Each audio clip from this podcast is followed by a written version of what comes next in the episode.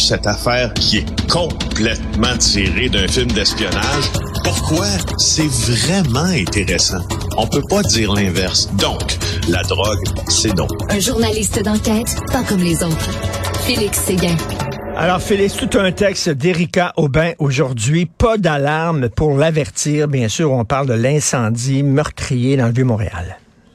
Oui, exactement. Un résident de l'immeuble qui a été sauvé in extremis par la fenêtre de son logement par euh, les pompiers. C'est Erika Aubin aujourd'hui. Tu l'as bien cité dans le journal. Alors, euh, après ces euh, rencontres avec les principaux intervenants, dont Patrick Brasseur, qui a été sorti de son logement, c'est lui dont on parle, il dit qu'il n'y avait aucun avertisseur de fumée qui n'aurait alerté ses occupants, les occupants de l'immeuble, qui a été incendié le jeudi dans le Vieux-Montréal. Selon ce résident-là, en tout cas. Lui, il dit, et c'est assez intéressant d'aller voir son texte parce qu'il dit, il y a, une séquence d'événements qu'en tout cas, on ne connaissait pas. Il dit, j'ai entendu un boom. J'ai ouvert la porte de mon appartement, j'ai vu une grosse boucane noire, je te le cite au texte, tellement noire que je n'y voyais plus rien. Il n'y avait pas de lumière de secours. Euh, le feu s'était propagé donc dans la cage de l'escalier. Il pouvait pas sortir par l'escalier. Il était pris au piège par les flammes. Alors, à 54 ans, le gars retourne dans son appartement, casse la fenêtre, crie au secours, appelle le 911 en panique. Euh, et il voyait autour de lui, écoute, c'est une scène horrifiante. Tout éclatait autour de lui, tout tombait, raconte-t-il à Erika. Euh, il gardait sa tête à l'extérieur pour avoir de l'air, pour respirer, prendre des bouffées d'air. Il dit c'était insupportable. Euh, et là, les pompiers arrivent finalement rapido pour le secourir à l'aide d'une échelle, mais l'échelle était tellement chaude qu'elle a brûlé sa peau. Ben. Il s'en est sorti il s'en est sorti in extremis.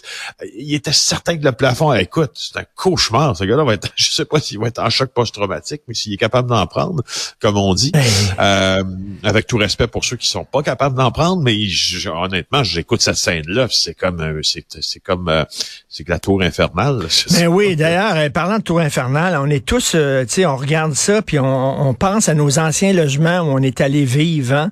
C'était-tu sécuritaire? Écoute, moi, je sais pas si t'es déjà venu euh, chez moi. Des fois, on, soupe ensemble.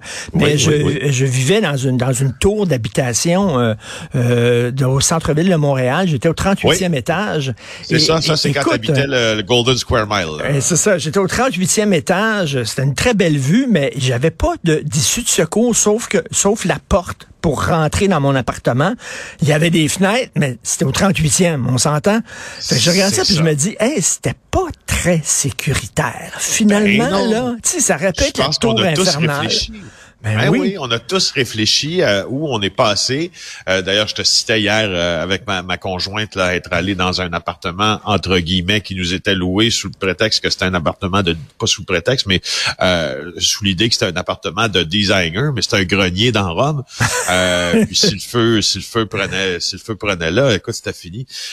donc oui, on a tous pensé à ça et et je te dirais que et que ce matin, on est un même si on a pensé à ça, on se dit, bon, ben, parfait, ça veut dire qu'il y a quelqu'un qui, a pensé aussi.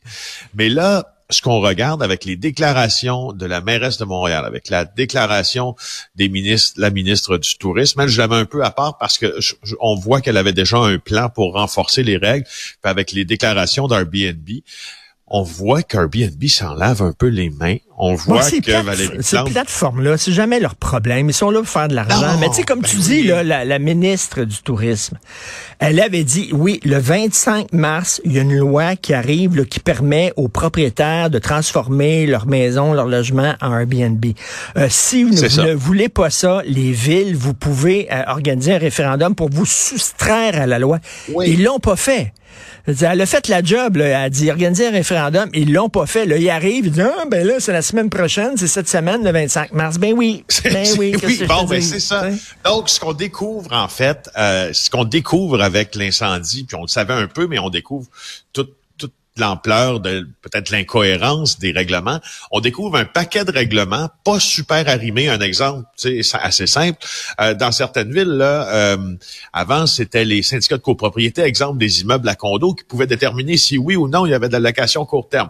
Les villes ont maintenant euh, changé leur réglementation pour plusieurs. Elles sont les seuls maîtres pour désigner si cet immeuble-là peut en accueillir ou non. Alors, le syndicat de propriété n'a plus rien à voir avec ça, mais l'habitation, elle, touristique, est régie par Revenu Québec, puis l'inspection un peu par Revenu Québec, mais un peu par la ville aussi. Et là, tu réalises finalement, puis hier, on avait théorisé là-dessus un peu et, euh, et nous avions raison.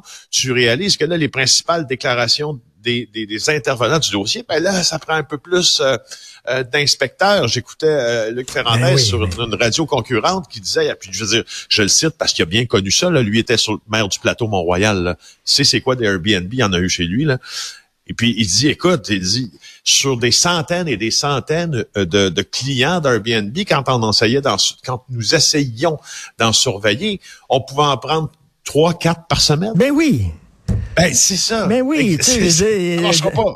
Mais non, ça marchera pas. On le sait tout de suite, là, ça fonctionnera pas, là. Tu sais, c'est comme il y, en a trop, puis on est débordé. Ça prendrait combien d'inspecteurs pour passer à travers tout ça? Voyons donc. Si on l'a pas fait avant, pourquoi soudainement, là, ça devient important, puis là, soudainement, on va le faire?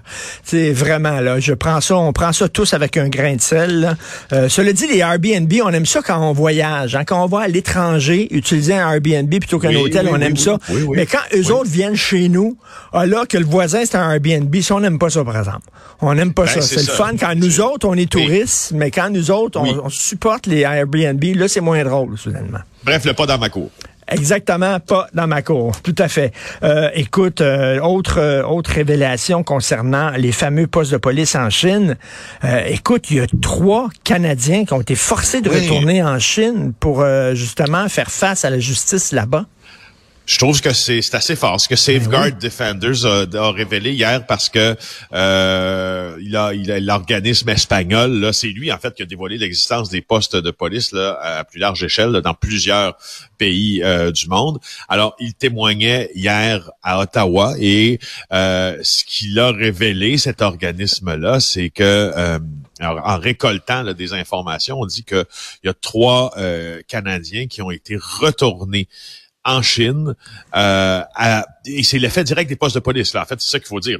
Après une intervention de on ne sait pas qui dans un poste de police en sol canadien, euh, il y a trois personnes qui ont subi un retour forcé en Chine pour faire face aux autorités judiciaires selon toujours Safeguard Defenders. Donc, le poste de police en question aurait contribué à une campagne anticorruption chinoise en forçant des ressortissants chinois à rentrer au pays, en contrôlant des opposants à Pékin. Euh, euh, écoute, j'attendais la, conséquence directe de, l'implantation de, ces postes. C'est ça, là, on voit, on voit là, qu'il y avait une utilité, une utilité entre guillemets pour le régime. Là, donc, ça servait à quelque chose. Là. Ça, ça, on punissait les dissidents chinois, les gens qui critiquaient le régime en disant, toi, on va t'amener là-bas, puis tu vas faire face à la justice. Ben, c'est ça. Et donc, et donc là, c'est beaucoup plus... Euh, c'est beaucoup plus grave que le simple ben, fait d'avoir un organisme qui a pignon sur rue, euh, bien évidemment. Alors, je, voulais te... Et c'est Sarah Maud Lefebvre qui continue euh, sur sa lancée, là, qui vous euh, raconte ça aujourd'hui dans le journal. Et un peu plus tard, ben, on va avoir à l'émission Guy Saint-Jacques, l'ancien ambassadeur chinois. Écoute, parce que c'est une grosse crise, là. On parle même peut-être d'un vote de confiance aujourd'hui à Ottawa.